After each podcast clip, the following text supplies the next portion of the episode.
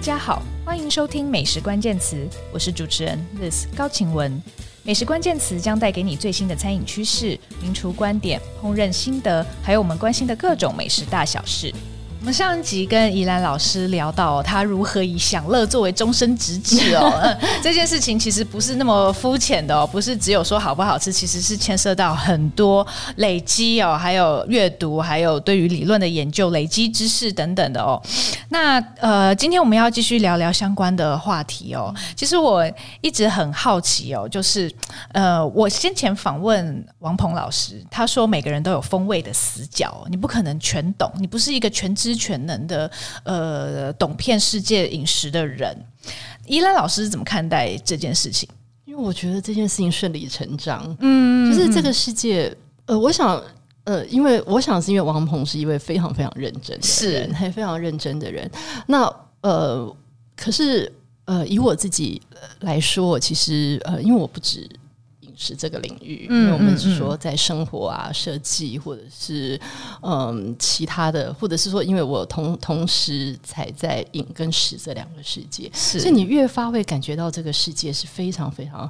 广阔，它非常广阔，而且最可怕的是，它不但是广阔，而且它其实还不断的在变化，是是，还不断的在变化。所以说，我觉得是这其实不是死角的问题，我会觉得我们每个人其实看到的恐怕都只有一角。哦，所以说不是死角，而是你每个人你看到的都只有一个面或者是一个点，你只能够从自己的角度去努力的去希望自己看到的这个角能够宽广一点，而是即使是你看到了，它也不一定就是。决定性，因为它还是会改变，还、嗯、还是会改变。所以说我其实，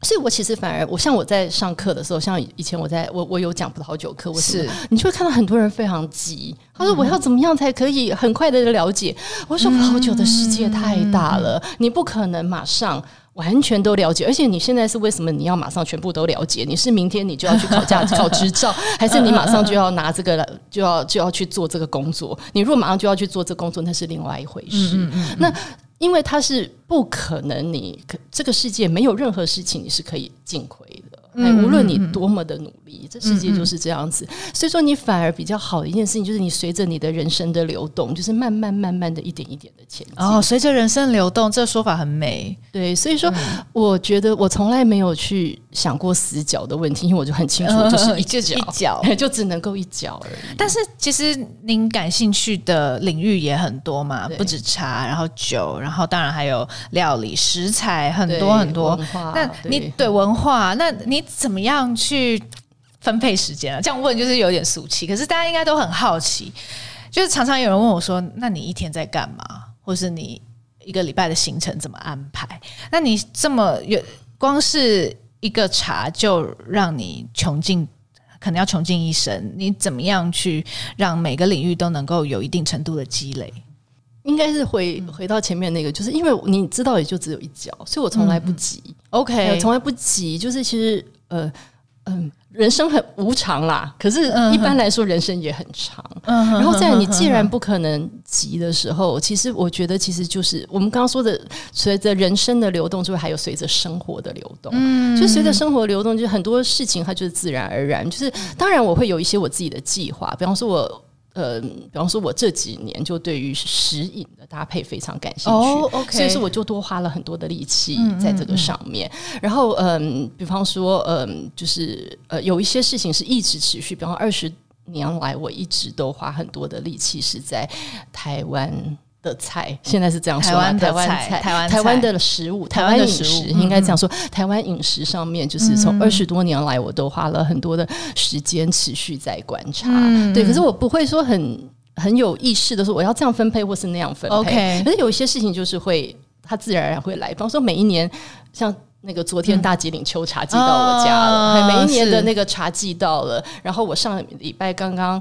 结束了那个日月潭红茶品鉴赛的三、哦、三天的评审，每一年它那时序到了，时序到了，嗯、那就是你要把时间投注在这个上面的时间。然后有一些是你你你试做非常重要，比方说是台湾的食物，嗯，然后有一些事情你感受到这个时这个流动，比方说这几年食饮搭配是显学、嗯、还是显学，那于是你得到大量的资讯，大量的。机会的时候，你就自然而然要把时间投注。然后再来，我这边还会有案子，呃、就是我的另外一个营生是我会替呃替呃就是替酒商或是业者，就是去做食饮搭配的一些顾问建议，甚至是策划。是对，所以说其实我觉得其实就是就是当然时间就是塞得满满的，你也没有办法怎么样去那个，可是你就是很自然的随着你自己的愿望以及这个时间的生活的流动、工作的流动，它就自然而然的会。形成一个秩序吧，我想。嗯，嗯，但宜兰老师耕耘饮食世界二十二十余年哦，嗯，呃，有没有什么觉得自己还不足的地方？因为感觉你已经探索很多了，累积很多了。对，永远不足，嗯，还超不足。因为像我们刚刚说的，你对你你不管你再怎么样的奋力，你看到的就是一角，嗯，那个冰山露出来的一点点的那一角。嗯，然后而且我们刚刚有提到一个事情叫做改变。就是，其实这个世界是不断的在变化的，每一个领域都是一样。你过去曾经以为对的事情，或是你过去已知的事情，你都会随着那个呃时间或者什么而而变化。像我们刚刚提到的，我的良师益友那个林玉森，他就有说过，那个葡萄酒。他学的越久，他越困惑，因为以他现在来说，就是我们现在全世界在葡萄酒已经进入了一个自然酒的一个风潮。是他说，在自然酒的这个风潮里面，所有过去他所认知到的所有的事情，全部都被推翻。嗯，那我自己的确，我也在自然酒事情也感受到这一点。那可是也不是全部，有一些是你一直在相信，你相信土地，你相信风土，你在相信这件事情的时候，自然酒它其实是迎合的这个东西来。可是有很多在方法上面就是。哦，方法会被 推翻，都被推翻。茶的世界也是一样，就像我们说，那个世界自在绿化，嗯，就是那个大吉岭的世界在绿化。那可是，在台湾的红茶，台湾的茶的话，反而相反的是，我们在红茶的世界里面越走越本格。这件事情我觉得是非常好的，这是一群很有在这个部分的想法跟思考的人，希望在一个我们非。传统红茶产区啊，曾经是日治时代时，是，可是很长一段时间非红茶产区。当我们要去建立我们自己的体系跟跟位置的时候，我们要在这个地方是越来越坚持本格。哦、那所以说这件事情，你就会发现说，其实所有的事情都是会随着时代是不停的在转，嗯嗯嗯方法在转，甚至审美观也会转。嗯，嗯嗯，对，以前在在葡萄酒的世界里面是相信那种浓厚的、强大的、结构的、可以久存的，它才是好。可是现在那件事已经全部被颠覆，又被。对，所以说，当你在这种变化中间，嗯、其实你没有办法想什么不足的问题，哦、没有足这件事情，没有足，可是这就是好玩的地方。嗯、好玩的地方，你永远在这里面，你是有无穷的乐趣。你当然，嗯、当然，另外一个相对是焦虑，你很焦虑，说怎么办？怎么办？就是你，你，你，你跟不上，你跟不上。可是时间久，你就知道跟不上这件事情是很自然。嗯、你只能够不断不断的在这个中间去寻找你自己的的路，你自己的追寻，一直往前走。那我觉得那是最，就像，嗯，二十年前你跟我谈台湾料理，嗯，跟现在台湾的料理是是完全不一样。像我是我这种以前就是完完全全是。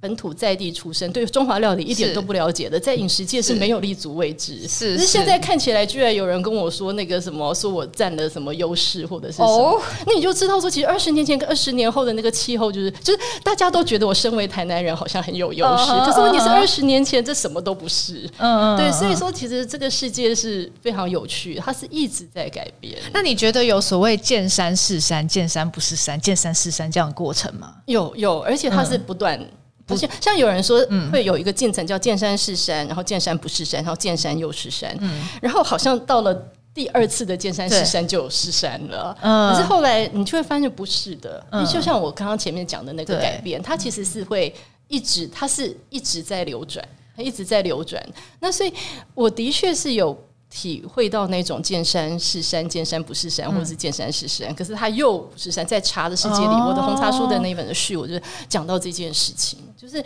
就是你你你会你你会你你的想法其实是会一直一直的在这边不断的改变，所以它其实是一个不断自我辩证，嗯，不断的推翻，可是又不断的再造，其实是这个这样的过程。所以其实它永远。呃，也要永远保持谦卑，对不对？或者我们在那边很多人会引用贾博士的名言，就是 “Stay hungry, stay foolish”。哦，对，那件事情是。不过我其实也，嗯、呃，谦卑是一个很那个的，嗯、我觉得应该是好奇，好奇。对，我其实不太想用那么强的字眼叫谦卑，嗯、而是你你永远都保持。好奇，还有探索的跟强烈的求知欲。嗯，强烈的求知欲。很多像我们这样子的人，其实他其实。或是所有的领域，类似像我们这样子的人，其实就是一个非常的，除了狂热的喜爱之外，其实就是强烈的求知欲在支撑我们永远不满足的继续走下去。嗯嗯嗯，确实确实。那刚刚宜兰老师还聊到这个台湾的饮食、台湾的食物、台湾菜哦。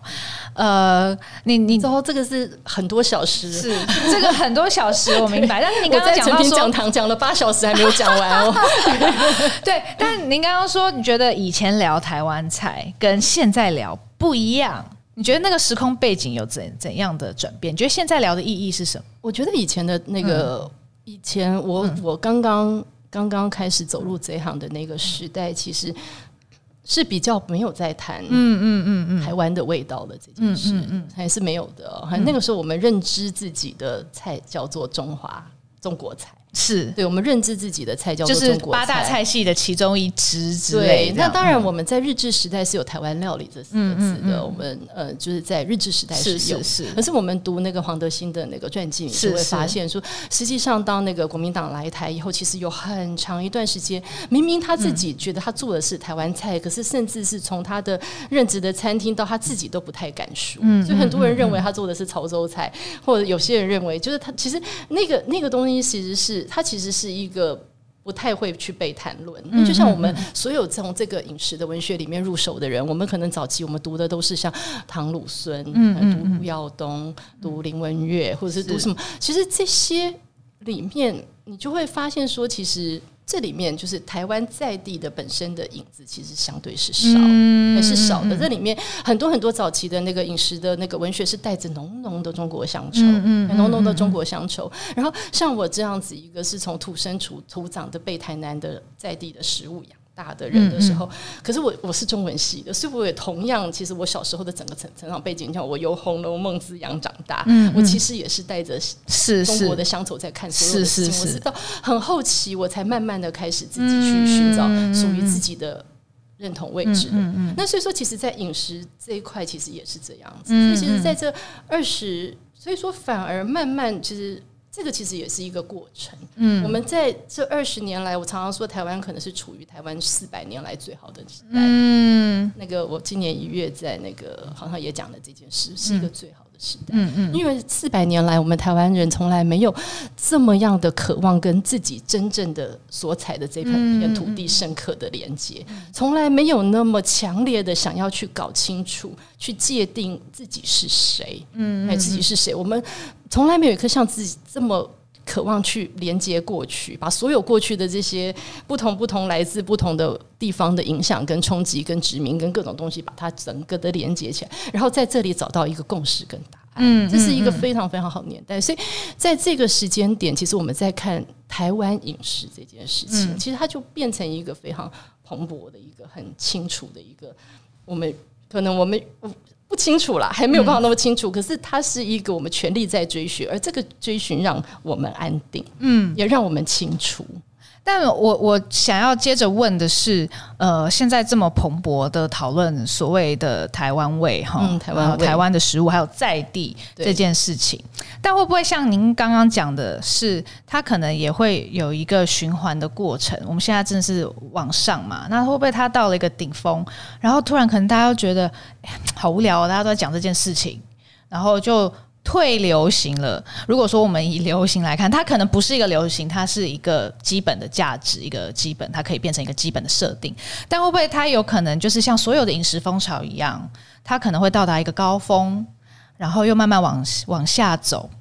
就像我昨天在台南，我参加原则餐厅 Principe 的呃三周年餐会，他请了非常多生产者哦，其中一位就问说：“哎，现在在地食材到底还夯不夯啊？”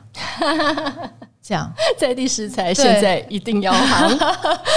对，你觉得会台台湾味这件事情会有可能不流行吗？我觉得不会 OK，因为你刚刚讲了一一个一个非常好的词，叫做是基本的价值。嗯嗯，那我觉得方法可能会改变。嗯，有一些东西可能会退流行吧。哦，我会不会被打？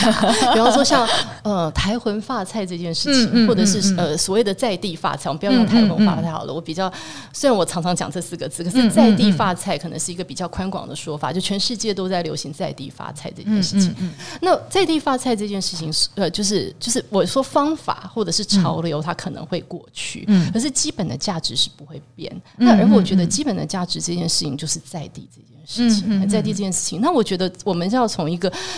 数百年来一个人类类的眼镜的一个嗯嗯那个来看来看的话，就是啊，这件事情我可以讲很大。我想看比较简单的讲，就是你去看我们人类的一个历史哦，就是其实我们存去思考在地这件事情，其实是很短的。嗯，很短的，我们历经了好几百年哦，就是那个呃，我们看那个英国的殖民史，第一个他们的殖民的地点是纽芬兰嘛，嗯，还是纽芬兰，就是为了建立他们的那个鳕鱼的那个，嗯、所以说其实从那个时代开始，全世界都是一个非常的剧烈的交流，嗯、所有的眼睛都在往外看。那、嗯、我们从英国殖民以前，嗯、你不要说像郑和下西洋，或者是那个阿拉伯帝国的扩张，嗯、就是那个往来交通，其实是人类的这个数千年的那个。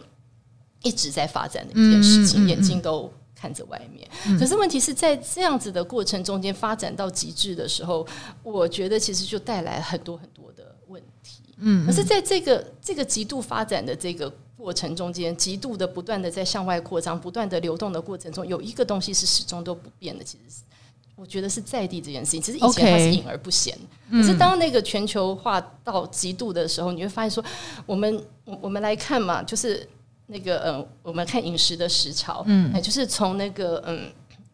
呃法法式的那个新料理开始，然后后面是那个呃分子分子厨艺，分子厨艺之后是新北欧料理，新北欧料理之后就是我认为就是进入了在地发菜的这个东西。那这个东西其实可是你看那个呃，不管是分子厨艺或者是那个呃新北欧他们的。掉落速度都非常非常的快.可是在地这件事情它已经非常久。嗯，那虽然我觉得这个风潮在发财里面，它某种程度还是会成为过去，嗯，而且我觉得它可能会演化为比较简单的东西。OK，对，可是我觉得那个这个中间其实是在一个说，我们终于开始，人类终于开始，就是当我们已经发展到所有的连接跟交流都已经极度容易的时候，嗯嗯，你会发现说，其实跟自己的这块土地连接，其实是一个。基本，它是一个基本不会变的，而且它可能是最有力量，嗯、最有力量。那当然，我并不是在地食材，又是一个很复杂的东西。我并不认为说一定什么东西都要在地。嗯，虽然现在我们看起来有其迫切，对的原因，因为疫情的关系，这件事情让我们重新思考在地。我写了好多篇文章，是是是。那可是，就是它，可是。不过疫情其实也是给我们一个警讯，对，还是一个警讯，就是你最终你能够依赖的还是你脚下的这片土地。是。那是可是我不见得那件事情是全部都是王道的，就是世界上其实某种程度的分工还是要，可是这个分工必须要建立建立在正确的方法，嗯，不是剥削任何一块土地，或者是是你不是由任何一个地方的牺牲去成全这个，这是我们人类千年来都在做这件莫名其妙的事情，是是是，对那。那所以在那个我觉得比较好的那个，不是建立在任何剥削或者是欺负任何地方的人而分工的那个世界的体系来临之前，我们恐怕都要好好的去认真的学习在地这件事情。嗯，了解。不过疫情也确实让我觉得好像呃历史来到了一个转捩点，就是我觉得在疫情之前。呃，国际旅游非常的畅旺嘛，我们旅行非常的方便嘛，世界的那个往来交通到达一个巅峰状态，对巅峰，然后当然还有网络的发展嘛，然后还有就是数位时代的，对。对，然后还有饮以饮食来说，我们非常习惯吃各种不同国家的食物嘛，呃，异国饮食是非常普遍的，就是混来混去这样子。可是突然好像到了疫情，就是大家下周就是乖乖待在自己的国家，对，你走不了走，然后再来那个嗯，就是。这一阵子比较好啊，又断，就是有那个嗯，嗯，就是连贸易都有可能会中断，对对对。对对。然后呃，还有就是原本的那些国际的活动哦、呃，先不讲别的，以饮食界来说，比如说世界五十家餐厅，他就不会再办颁奖，他最不可能再办实体的颁奖典礼嘛。结果米其林。在地人在看，在地人在看，对，真的很。然后甚至还有很多地方其实都取消米其林指南的发表了嘛，的确是，就是他从一个好像过去紧密国际。紧密交流的状态退回到一个好像大家有点要各自顾好自己，我自己觉得非常的对讽刺。我我大概好几年前，我曾经在写一篇文章，就是在谈往来交通这件事情，它所带来的苦果，就是嗯在谈我们刚刚在讲的那个。不正确的分工，嗯，不正确所带来的苦果的时候，我举了那个老子有一篇的小国寡民，嗯，所以你说说虽有周瑜，无所成，是。无所成之，什么虽有什么，然后那个什么，我们与和邻国，嗯、呃，那个生息往来，可是老，呃，我们生息相闻，可是老死不相往，是。然后我们那时候是把它当做是一个激进乌托邦，是，就是我当然不是完全鼓励，因为我们人类是不可能回到那个时代，嗯嗯嗯，而且那个时代老子也。他所举出来的其实也不存在，嗯，因为在那个战国的那个时代，他其实是在极度的那种国与国之间的倾轧之间，他去建构那个他心目是。可是问题是那件事情其实是给我们的一个非常好的一个画面，或者是给我们一个非常好的目标去思考在地这件事情。嗯嗯嗯，就是有的时候你不断的朝外张看的时候，其实反而你是不安定。嗯，那我把那件事情当做是一个乌托邦，结果一觉醒来，我们现在就真的是跟其他国家生息相闻，老死不相往来，然后虽有周瑜就无可成之了耶。对，我觉得这件事情真的是一个给我非常大的。冲击哦，那也真的是让我在这么多年在想思考在地这件事情，给我非常深的是是是。另外，我自己一个面对疫情的担忧是，我觉得好像过去真的大家过太爽，就是还有就是说，你在看更长的一点饮食的呃趋势的变动，就是知道过去呃呃。饥荒仍然非常的普遍嘛。十八世纪以前，其实你只要呃欧洲的呃农作物欠收，那你可能真的就要饿饿肚子，你就要吃树皮了。对照现在，我们是有非常大量的食物浪费嘛。大家大家其实我一点都不怕吃不饱，所以你才有余余欲去追求那些什么 fine dining 啊，各种你知道可以让你的脑袋也可以吃饱的精神粮食之类的，或者是说。其实传统农业哦，或者是说呃这个呃惯性农法的的呃农药这件事情等等的，它其实是喂饱了大量的人。工业农业它喂饱了大量的人。绿色革命对绿色，但是对，但是现在我们其实我觉得有机已经变成了一个很普遍的大家追求的一个价值。那表示其实我们有一直在进步哦，但是我们生活越来越好哈。然后我们就开始可以追求更细致的东西，更更精善的的饮食哦。但是遇到疫情，突然就觉得，哎，等一下，我现在不能随便出国。然后，呃，原本的这种国际交流活动暂停。然后，如果更放大一点，就是说，哎，如果我们真的都只能吃在地，没有过去那样国际分工的话，那我们。有办法支撑自己吗？会不会我们会有点倒退？会不会反而会面临到以前的那一种没有国际交流，然后没有没有这个嗯呃，就是说它会变成一个好像我我们没办法那么丰富的饮食生活那样那样子的状态。我可能扯得有点远了，对对对，然后有点有点大，然后也也也不是说大，而是说这个问题其实非常的复杂，嗯，非常复杂。就像我刚刚说到，说我们的国际交流可能是从非常早的时期就开始，是。就开始，所以说我们可能人类至少有一千年以上的时间呢，其实是本来就已经进入到分工，嗯，像为什么那个什么，嗯嗯，好，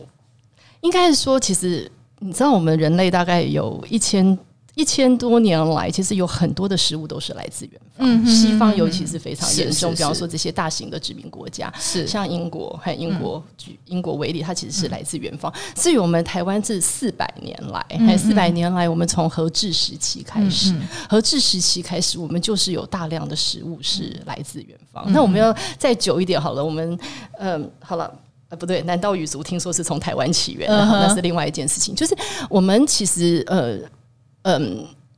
就是一直以来就是关于完完全全的，就是。没有是，就是完全只依赖在地的这件事情，可能远到我们人类都没有记忆，嗯嗯，也没有记忆。而直到现在，其实你也不太觉得，就是什么什么叫倒回以前呢？这件事情其实是很难说的，还很难说的。那当然，我们可能会有一些危险，还比方说像前阵子几个月前，就是呃，据说面粉的供应会出现问题的时候，可是就是我们就产生一个极大的恐慌，是是，因为我们我们的台湾的面粉绝大多数都是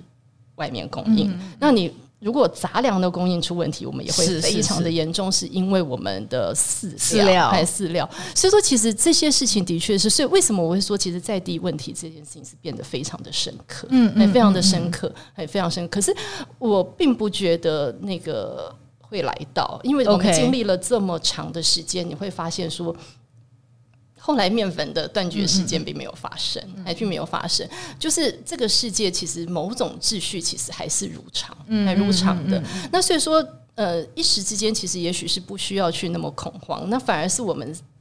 反而比较要要做的事情是在这个时间反省。我们现在的粮食一方面过剩，可是其实有很多地方不足。嗯，所以我们其实并不真的完全是过剩，而是不均。不均不均。嗯、那至于刚刚有提到像绿色革命，就是我们话就是惯性农法，嗯、惯性农法它真的使我们这个世界的那个饮食变充足嘛？嗯、我觉得这件事情可能。又是一个非常嗯复杂的问题，嗯、因为你一旦进入到这个领域去读这个部分的书，你就会发现，其实有时候是不一定，嗯，还不一定，因为我们知道说，那个嗯，就是在绿色革命的时候，他进入了很多的第三世界的落后国家，嗯嗯，他反而是斩断了他们原先自给自足的那样子的一个体系，而带来饥荒，嗯，对，就是因为你把这些国家的原来的那个跟土地的连接的方式，跟农业的传统的方式，可以只喂饱自己的人，可是你。因为外面的人的贪欲，把这个地方的人当做帮你生产食物的，所以说，然后于是，然后或者是说，那那又非常复杂，就是有很多的那个惯性农法的这些化学药剂或者是方法，它其实需要大量的水嗯，所以说你反而把这个地方以前的那种传传统的方式把它阻断，嗯嗯，所以说那个部分复杂到没有办法讨论，哎，就是或者说我们得花很长的时间讨论，可是我觉得疫情的在这个部分所加入的。另外，这个议题其实它就又更加是另外一件事情。那反而是我觉得比较简单的，还是像我前面所来看，就是那也许我们只是把它当做一个警讯，嗯，然后更深刻的去思考说，一旦当我们人类走到这一个是这一个境地的时候，我们未来我们要怎么自处，以及如何解决？是，所以看大家从。食物，我们可以聊到一个人类的未来，这么庞大的，我就不要讲美食嘛，因为我们我你一旦进入了深了以后，你发现很多东西是不美的。对对，不仅是不美，而且真的不是只有食物，因为食物它真的连接了太多我们之所以为人的各种事情，生活中的各种细节，其实你都可以从食物做连接，然后推广到更大的呃比较大层面的议题。那所以其实我们前面。拉回到我们前面在聊所谓的美食家啊，哦，对，呃，饮食文化工作者啊等等的，其实它确实是可以让你触及到很广的面向，而且你也必须，如果你真的想要耕耘这个领域，其实你必须要懂非常多的东西哦。那呃，宜兰老师他除了是一位饮食文化工作者、饮食作家等等哈，那他其实也是一位创业者，嗯，那。呃，我刚刚呃在上一集节目聊到，依兰老师是在一九九九年创立了你现在的网站网站哦，依兰美食生活玩家。对、嗯，可是那时候还没有，你说那个时候还不算创业，那时候还有在对，因为那其实只是一个我个人的发表平台，它是没有收入的。是，是那后来收入的真正创业是什么时候呢？嗯、呃，真正创业应该是从二零零一年，二零二。还二零零二年，我有了自己的杂货铺，就是现在大家所知的 Pico 食品杂货铺，是对，然后才开始算是有一点盈利模式吧，还、嗯、有一点盈利模式。嗯嗯嗯、对，当时为什么决定要创办 Pico 的杂货铺？嗯，其实有有一点，呃，这是有一点无心插柳，嗯、或者是说有一点。被逼上梁山嘛，也不能这样说，就是其实是在读者的要求，还有读者的要求。那呃，我常常觉得很奇妙，我这辈子从来没有想到的事情就是做生意。嗯，因为我们家，我们家是，我们家是。呃，商商人，我们家是做贸易，还做贸易的。嗯、然后非常有趣的是，我从小就是被视为说，哦，这个家伙一点天分都没有，哎、嗯、完全不适合这一行。所以说，呃，我的弟弟妹妹就接班了，然后我，我的话就被，呃，你随便他，随你的便好了。所以说我、就是，我是比较幸福，我其实觉得蛮好的。啊、所以说就觉得，哎，不好意思，我弟弟妹妹辛苦了，他、呃、他们就比较有那方面的天分。那所以，可是那个时候会去做这件事情是有一点偶然啦，嗯、就是因为那个时候。我已经做写作很多的食材了，很尤其那一那那两年，我停下了我在餐厅方面的。所有的专栏跟写作，全部就是投注在食材跟文化上，因为我真的不喜欢。那时候我是真的，我到后来，我最近这几年又开始写比较，就是会比较多分享餐厅，那是因为社群平台的关系。可是我从来写作都不是真的很想做餐厅评论。OK，那件事情比较不在我的呃那个兴趣内。我比较感兴趣的还是文化跟甚至是创。我现在也比较是从创作的角度去看餐厅，或是文化角度看餐厅。那所以说那时候我。已经写了很多的食材，然后也那时候那个年代还不错，就是中国还未崛起的时候，很多国外的这些经济或者是农业的单位的预算都是放在台湾，所以说我有一些机会可以出国去各种产地去做采访，嗯，就做采访。那所以说在那个时候，呃，就是渐渐就被我的读者抱怨，因为那时候开始有可以有呃那时候有论坛。还还没有部落格，还有论坛，所以我们可以在论坛论坛上面互相的那个呃对话。那所以说，就很多读者说你写的东西我们都吃不到，因为不管你讲的那个 Christine Ferber 的果酱、托斯卡尼的橄榄油，甚至你家乡的那个小小工坊的酱油，都不是我们在市面上能买到的。尤其那个年代是连那个顶级超市都没有，那些我看的微风、Jason 什么全部都没有。所以那时候我会觉得哦，这样子好，所以他们根本都不知道我在写什么。所以在这种情况之下，就觉得说好吧，有一次我就。跟大家说，那我就我这次出国我都会替自己搜罗很多食材。嗯、那我每替我自己买一件，我就帮你们买一件。然后我回来的时候就把这个东西放上网络拍卖。嗯、那时候没有拍卖网站，我们用留言板的方式，很悲惨的拍卖。然后结果就创下一个非常惊人的记录。哎、哦，就是那个时候，就是还还还还有造成塞车还是什么东西？哦、你小小我只带回来一片 Christine Ferber 的果酱，嗯、然后就是。是数百人进来，的数百留言，上千留言嘛，进来争抢。Oh. 那那然后你就觉得哇，那件事情好像很那个，大家好像很辛苦啊。还、mm hmm. 就是觉得那个年代对于食物很感兴趣的人，真的是很辛苦的。Mm hmm. 所以说后来就跟几个朋友，然后而且那时候也因为这个就是。那个工作的关系，其实认识一些代理商，还有一些食材的进口商，所以说就哎，我们就说哎，那我们就尝试找一些东西，至少让大家知道你们在我们在我在写什么。然后第二点是我自己的需求，哎，因为那时候我我我我我本身就对全世界各种各样的食材，就是那时候有有有我们聊过这个。这个电视节目叫《料理东西区》，呃，对，一直在讲食材，就就可恶，我好想吃到。的然后我那时候就尝试用邮购的方式，一买一箱。哦，真的，一买一箱，那怎么办呢？就你老是看我在分 分东西给人家，可以可以勉勉强强就写信去嘛。好有趣，传真去，传真的年代传真去。然后结果后来就觉得，那这样子的话，你每一次都要买一箱，这实在是太麻烦。那不如我就。分就是用销售的方式分享给大家，嗯、所以就就慢慢的开始的这一个，所以其实是团购始祖哎，你这样说有道理，我还没有想过这件事，其实是就是其实就那时候还没有团购这件事情嘛，所以说于是就就是就就想说做一个小规模的一个分享，然后另外其实也是我其实说其实私心就是我自己的厨房需要，很、哦、像。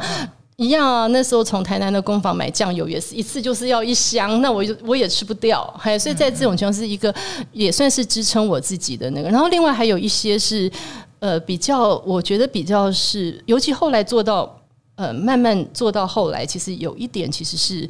我。我其实比较是把这件事情不是视作是一个生意，而比较像是我自己在饮食的追求跟研究上面的一个延伸。里面其实寄托了很多很多我的理念在里面的。还比方说，其实 Pickle 过去到现在，其实我们做了很多第一第一个人做的事情。嗯、比方说果干，哎、嗯，你现在觉得路在旁在市面上看到台湾制的水果干是很普通的事情，可是当年我们可是从我在做水果采访的时候，从某农家嗯把它找出来包装之后放在货架上，可是它现在变成支持我们台湾水果的一个非常重要的产业。原来如此。然后比方说现在我们那个呃干拌面风潮下面，我是依赖关庙面，嗯嗯，关庙面在当年是只有在菜市场里面用塑胶袋一袋袋装的，我们应该是第一个食材铺把它放到。架上，还架上把他的故事讲出来。嗯嗯、然后，嗯，比方说像，呃，我们也是最早开始跟大家，嗯，就是谈柳宗理的设计这件事情，哦、因为我们最早，我们是最早开始卖的网站，那甚至是精品巧克力，嗯、就是其实很多很多，就都是我自己在饮食上面的研究。然后跟感兴趣的东西，可是你也会很希望说他在台湾的人的饮食餐桌上是有一席之地的。嗯、其实我们花了很多的思好，像蜂蜜以前都是瓶装的，Pickle 是当年早期我们是采用跟国外的方式，是用罐装的方式，嗯、所以它不只是饮用，它还可以在料理跟。在抹酱上面会有很多的用途，是，是，是，但是说那个很多其实是结合我在国外国外的一些涉猎，然后我自己在厨房的需求，以及我对于台湾的这个饮食的那个很多的想法。那这个中间其实我们还有很多很多理念的坚持，比方说要坚持美味。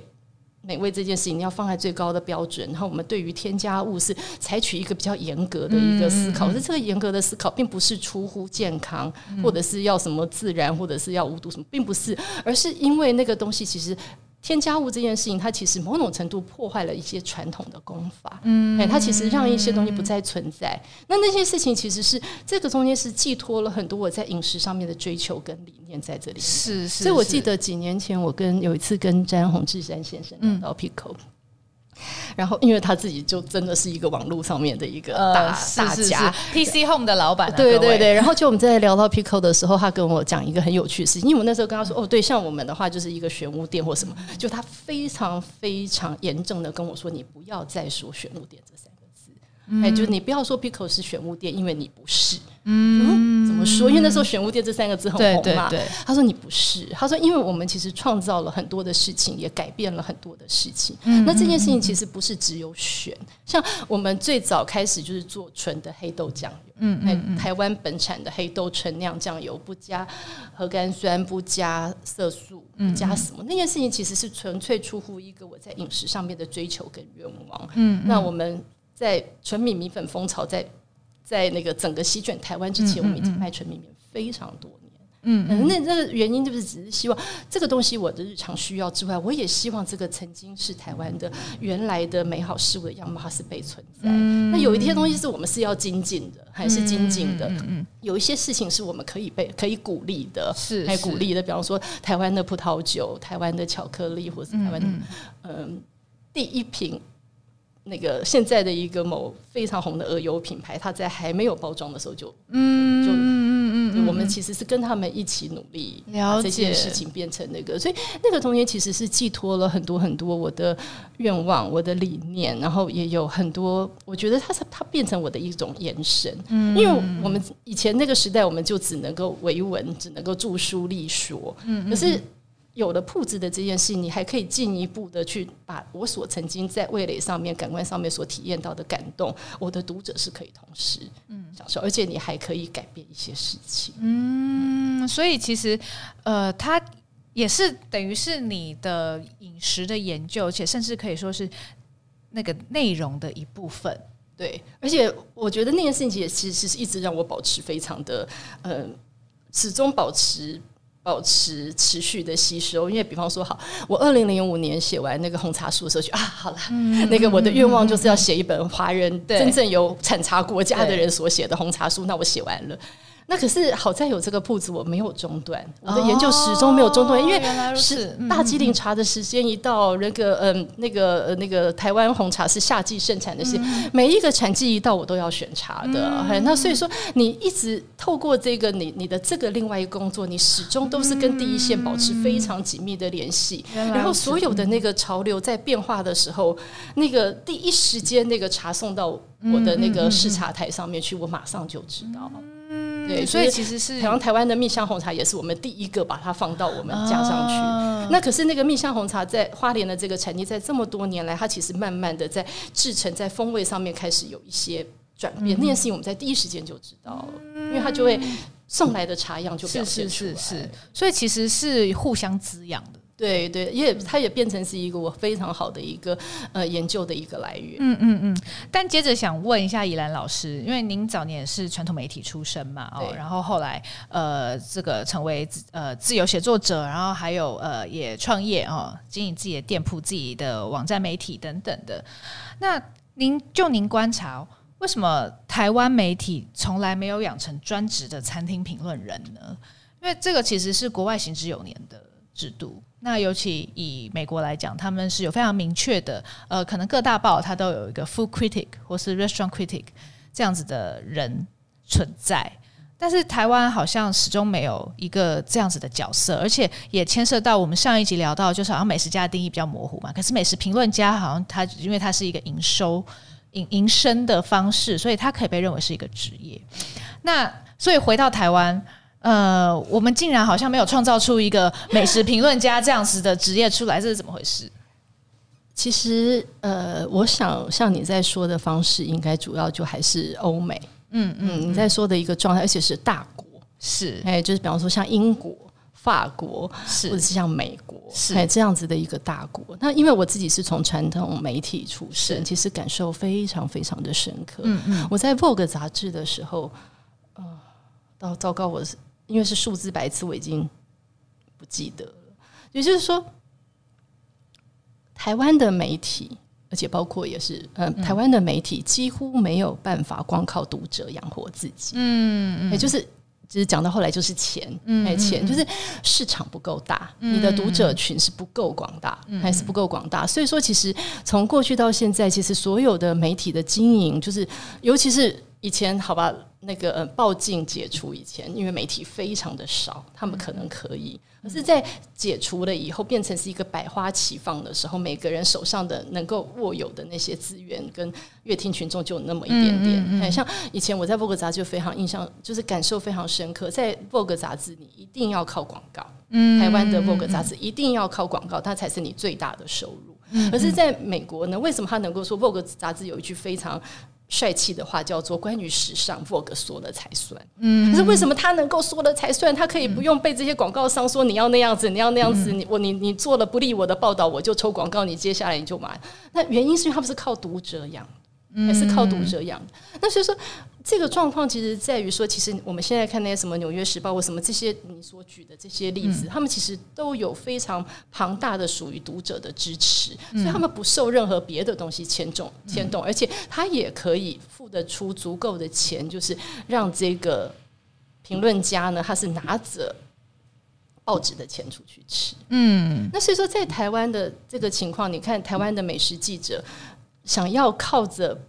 报社或者是杂志社给付你的餐费这件事情是几乎没有的。嗯嗯，曾经有非常短的一段时间，因为我曾经短短的去过一周刊一段时间。哦，一周刊曾经是想要这样，可是到后来他也没有办法维持，还没有办法维持，因为你的你手上的钱你就是这么多，嗯，还就这么多，只有一年比一年贵。嗯，那个以前传统媒体时代就非常悲伤的一件事情，然后广告又很飘忽，还广告飘忽。那所以说，在这种情况之下，就是你几。你几乎想要维持一个完全独立自主的这个位置，是几乎是没有办法，嗯，没有办法。所以你去看早年，其实现在也是嘛，不管是布洛克时代，其实也是布洛克时代，或者是现在是叫 foodie 时代嘛，网红时代，或者是以前的记者时代，多多少少都会跟餐厅之间有一些盘根错节的关系。那所以原因就在于说，其实。我们的市场不够大到可以去支撑一个完全独立的一个评论，而我也觉得这个状况在西方其实也正在改变。是确实，他们也是有，因为他们不再独大了，他们的状况，他们的状况就非常像当年我们报警或怎么解除的时候，我报警有报警的问题了。可是我的意思是说，现在他们其实。广告收入被大幅瓜分，读者也不再花钱买报。其实米其林就是一样，以前米其林是由买书的人在支撑，现在他必须去赞助，去要得到政府的赞助，他必须要办活动，他必须要找新的 model。所以说，在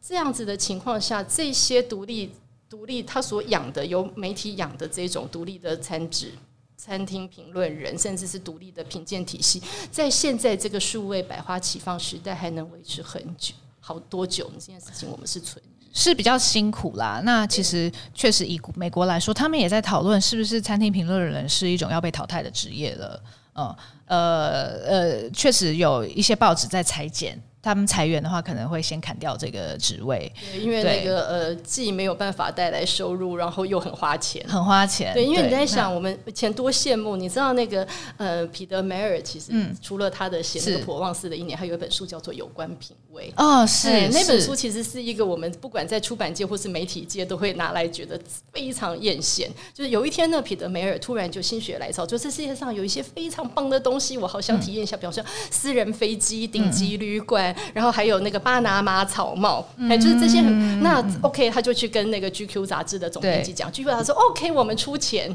然后他就写了一系列的，他就让他花钱去做去体验了这些事情之后，写了一系列专栏之后集结成书。这是美好年代，我对，那是非常美好的年代。GQ 啊，Vogue 啊，其实它都是属于康泰纳仕集团嘛。对。那其实我最近刚好读了这个，呃，也是美国一位很有名的美食作家，跟他以前是《纽约时报》的餐厅评论人，是这个露丝赖舒尔哦。Ruth Reichl 那本书我超喜欢的。呃，Ruth Reichl 美食家。对，千面美食家，他曾经出了一本在讲他《纽约时报》当美食呃餐厅评论人的。自传嘛，那他去年其实又出了一本，他后来到了《国美》杂志、《美食家》杂志当总编辑的自传哦，呃，那他那个时候他加入这个《国美》杂志，《国美》杂志也是康泰纳仕集团旗下的。那呃，开头就讲到他的待遇是如何的优渥，真的是让让人觉得不可思议哦。他是用呃倍倍五倍高的薪水比。纽约时报高五倍的薪水被挖去的，然后他有自配司机，他有置装费哦，然后当然他们出差绝对是搭头等舱，都是 Vogue 规格，Vogue 规格，对，对，所以我完全可以理解彼得梅尔为什么他可以就是直接想要做一个题目，然后他就去搭私人飞机了，这样。这件事情其实，在相对其他就是市场小的。嗯。国家，所以我刚刚跟你说，呃，英美法，嗯，然后可是像我们这种小市场小的这个国家，其实你是几乎不可能有那个能力可以支撑这样子的事情。对，所以这是我觉得这是，其实如果我们去问出版界也是一样，台湾是一个非常独特的一个状态，就是我们的读者这样少，嗯，可是我们却每一年出版都是巨量，所以它就严重的压缩了我们每一本书的那个可以有的时间。所以我们像我们看日本。日本的话，他们可能缴税排行榜的前几名，你会看到作家。作家。在台湾的话，你作家想要以写作为生这件事情，也是很困难的。对。但是提到这个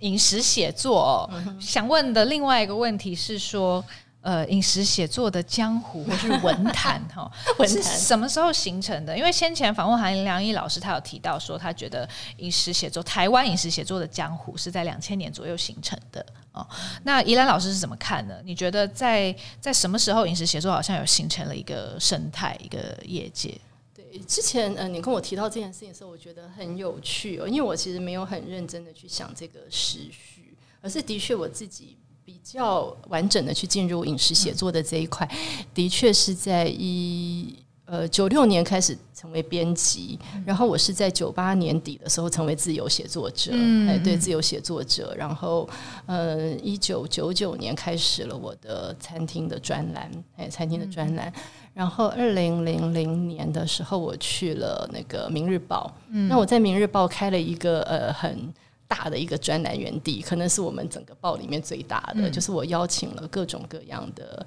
呃写写作者，还写作者来我那里开专栏，还、嗯、来来我所负责的那个饮食跟旅游这两个版开专栏。嗯、所以你今天所看到的很多，那因为我。因为那个专栏的园地很大，每一天都要有，每一天都要有，所以在这种情况之下，你要找一些人来写的时候，当初真的有点辛苦。所以说，你真的是从一些比较特别的领域，像比方说那个嗯，像谢中道还有林玉思，嗯，他们之前可能都是写比较理论性的东西，可是我希望他们过来这里写一些比较个人化的文字。嗯，个人化的比较抒发，呃，有美感，有不是不是那么第三人称客观，而是比较有自己的审美观点、审美角度跟自己的追求跟想法的这些文字。所以其实当时有蛮多人都在我们这里写专栏。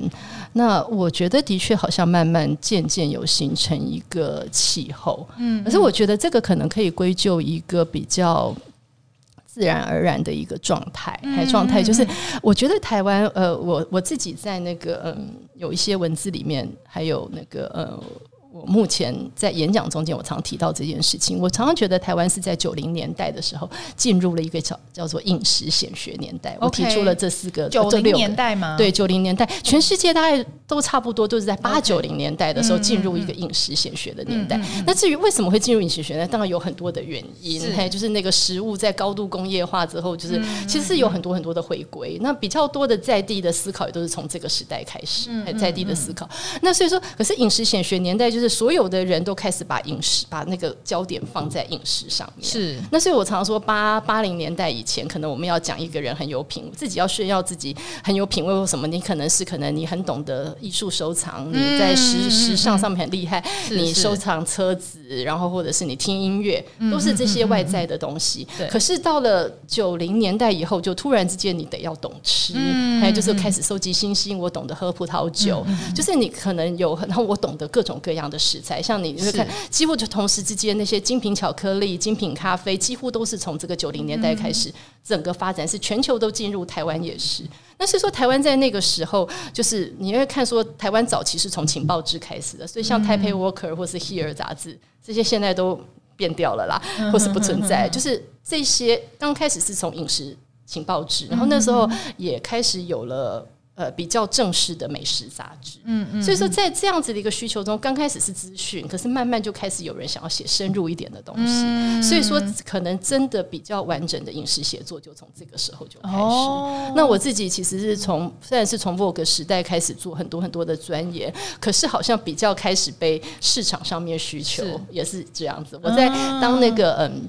我自己在 Vogue 的时候，其实还是呃设计艺术跟饮食是。鼎足而立的是一样多的。那我自己出来做那个写作者、自由写作者之后，你就会发现说，刚开始我本来这三种案子我都接，但是后来发现另外两边都没有，都没有。所有的媒体跟所有的那个呃其他的单位对我的要求，全部是饮食方面的写作。原来，然后就突然之间，我的很大收入来源是从饮食写作来的。哦，原来如此。嗯，那你会觉得，就是饮食写作作为一个过去比较不可能。不被重视的领域，呃，发展到现在，尤其是以写作或者是说，呃，作家来说，呃，他好像是一个比较没有那么崇高地位，在过去哦，那现在好像它重要性有越来越大。你有这样子的感觉？当然，当然，我我觉得早期你所谓的饮食写作其实是负载在文学之下，嗯、哼哼所以叫做饮食文学。是，所以我们在看那个唐鲁孙，或者是在看那个陆耀东，或者在讲林文月的时候，他们其实都不是被他们在当年是称之为饮食文学，嗯、重点是在后面那个文学，哎，文学。那我还记得早年我开始做这一行的时候，很有趣哦。我去上一个节目，呃，谈书的，还谈书的，嗯、然后嗯。就是以一个饮食作家的一个角色去上那个节目，嗯嗯嗯，然后，嗯，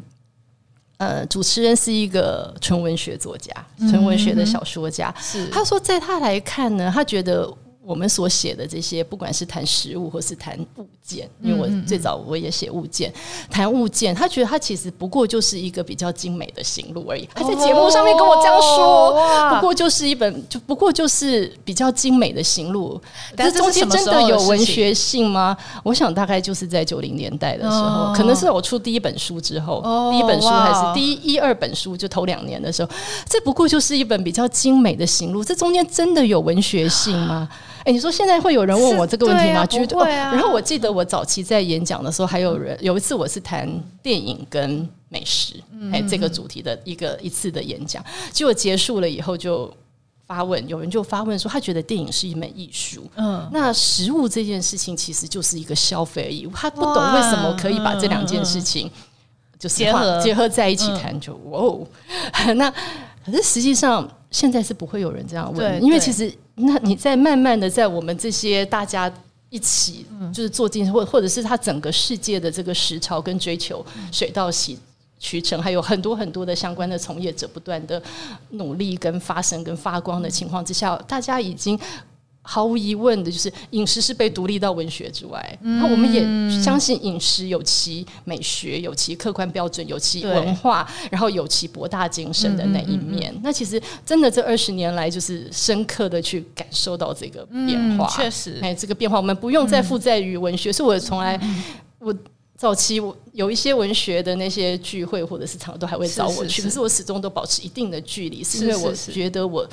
因为饮食写作是一个专门的专门的，它其实不需要被附在，不是只有写纯文学的人才叫作家，好不好？大家，不过我们现在已经不需要去在意那个点了。嘿，现在这个时代，其实我们已经认知饮食是一个非常非常专门的业别，而且它也养了一个非常庞大的、非常非常多各种各样不同的产业。嗯嗯、是是是。那最后，呃，从饮食写作，我想要再进一步问饮食评论哦，美食评论哦。呃，您从事饮食写作、饮食文化论述很多年，那你觉得针对饮食的评论是不是有它的必要啊？还有饮食评论它是不是重要？如果是的话，理由是什么？我觉得这个问题其实是可以不用问，嗯，就是它一定，它甚至已经超越必要或重要的。OK，就是它一定会是存在。还是存在，因为这个东西其实不只是在饮食，嗯，在所有的东西这，你会说艺术评论需要存在，电影评论需要存在，或者是嗯，就是政治评论需要存在。但我觉得常常会有，比如说有的导演认为你又没有拍过电影，你凭什么来评论我的作品？或者是主厨会觉得你也也没有在专专业厨房工作过，你凭什么来评论我做的菜？他们会觉得。我的知识比你丰富，为什么一个第三人、嗯、一个外人可以来评论我的作品？我觉得那个是纯粹吵架的层次，就是没有没有什么，就是当然你如果说是呃。很会做菜的人，可能他的评论会不太一样之类的。可是我觉得那个是纯粹吵架的部分了。就是，嗯，怎么说呢？只要有人就有江湖。你只要有这个东西，这个东西只要有高下，嗯或者是有分别，还有分别，它就一定会有评论。那这个评论，它其实我们我我基本上我其实是把评论这件事情是看得非常非常广，OK，非常非常广。就是它其实是整个知识体系建立的一部分。嗯，嗯就像我们刚刚在讲茶的时候，对，我们又讲回去茶。在讲茶的时候，我们在讲庄园，我们在讲风土，我们在讲制法，在讲制成，在讲品种，这些是属于知识面的东西。是，可是你一旦把这些知识全部都非常有体系的拉出来的的时候，这个中间就一定会有高下。哎、嗯，对，因为比方说哪一些品种适合怎么样制作什么样的茶，或是你在这个制法，你有没有在正确的发酵点的时候做了对的事情？就是就是这些事情，它就一定有一个评价的东西，或者是一旦有高下的时候，评论一定会存在。只是它的形式会不断的转换，但是说你你在那个什么，再好直接说，在制茶厂里面的那个制茶师，他在下那个判断，说我今天我要我要。维持十四小时发酵还是十二小时发酵？你一旦有这个分别的时候，你说他是不是在评论？他就是啊，还只是他是在他的工作上面去做了这个决定，然后再来买茶的人会决定说我要买你十二小时的还是十四小时这样。那个东西其实就一定会论断，所以说他其实是无所不在，还无所不在的。那买茶的人有买茶的人的专业，制茶的人有制茶的专业，不会有任何一个制茶师去跟那个白尔说哦，那个可是他们大客户，不会有人去跟那个那个。那个那个呃，就是马黑兄弟的那个呃的那个白尔说，呃，你又没有做过茶，你凭什么那个可以决定我这支茶比那支茶不好？因为他站在消费者的这一线，以及他自己的品牌精神的维系。是是是。所以在整个饮食产业上面，其实每一个每一个不同的阶段跟环节，其实都有各自的专业，而这些评论是在每一个环节全部都存在。今天那个那个主厨决定我苏 chef 给我做出来的这一道菜，我要不要让他上菜单？嗯嗯，他也在做评论的事情。嗯嗯，对，那只是有，然后你透过文字去做这件事。有的时候，比方说有一些人说哦，餐厅介绍，嗯，那餐厅介绍以前在传统媒体时代，就是我一定要非常第三人称，非常公共的客观，我不可以放自己的评价。可是你现在这时代当然已经改变，可是那个时代你会非常清楚说，你怎么可能？你再怎么客观，你都不可能没有自己的评价。你在你再怎么样在语气上面客观的时候，其实你都有立场。嗯。那那个立场其实就是一个评论，也就是一个评论。所以我是说，所以说，问有没有必要或者是重要这件事情是没有那个的，因为它本来就在那里，它无所不在。然后至于说你要做过，你要做，你又不会做菜，你凭什么论我的菜？可是不见得，我其实可能吃过的餐厅比你多，是是是，比你多。那或者是说，那个那个，我可能有一些食客，甚至是会比。那个呃，主厨对食材更了解，嗯嗯嗯嗯，对，因为可能我家的背景或是什么东西的，就是那个东西，就是比方说，呃，现在不是很流行那个茶跟菜的那个调配，那那个呃，虽然我自己我在家也在调茶，可是我的确不是以这个为业，可是我相信应该不会有人。说你又没有那个真正在调查，在餐厅里调查，你凭什么说我调的跟菜配不配？因为我的专业有差，是是，对，所以说这件事情其实是，对，我觉得那个吵架层次的就不用理他。嘿，可是评论无所不在，就是大家必须要认知这一点。那评论无所不在，然后另外方法也会改变。像我们刚刚说，以前可能是。大型媒体的那个专业独立的餐厅评论人，现在他可能百花齐放，所有的社群媒体都可以说。可是社群媒体必须要成为一家之言，他必须还是有一些条件。是有一些，即使你极厌恶，是 你极厌恶，觉得他错，觉得什么？可是他能够到达那个那个位置的时候，他其实背后有一些社会上面的原因，或者是什么事。也许不是去评断他，而是去反过来思考为什么是这个成。确实，确实。那我觉得除了评论无所不在之外，呃，有价值的评论，它其实也可以提升整个行行业，它会带来改变，嗯、它会带来改变。所以说，其实，嗯、呃，我觉得其实当评论者成一家之言的时候，你自己知道你有那样子的时候，其实就你就必须要好好的去看待自己的责任，这是我所认为的，因为你的一些。话语，它其实真的会牵动牵动这个时潮的改变的，而且其实也实际牵涉到有些一些人生计，呃，生计这个是背后就是更更加的另外一个问题。所以说，我觉得其实是在于说，那个可是所有的评论它都会有它的社会的成因，有一些的改变是好，有些改变不好。像我为什么一天到晚念米其林这个那个，其实就是为什么我去念它，就是因为它可能会带来一些。很好的影响，可是可能有一些不好的影响。那在这个时候，我觉得它在不好影响这个部分，它就值得被讨论，而这些讨论就会有意义。而实际上，所有的人也都会修正，不管是餐厅的业者，他可能听到了会修正；米其林他可能也会修正。就是那个那个东西，本来这个世界就是在一个相互的讨论的一个状态去往前走，只是他是往好的走还是往不好的走。是是，这件事情其实就只能大家在自己的岗位上面各自尽自己的努力。嗯，的确的确，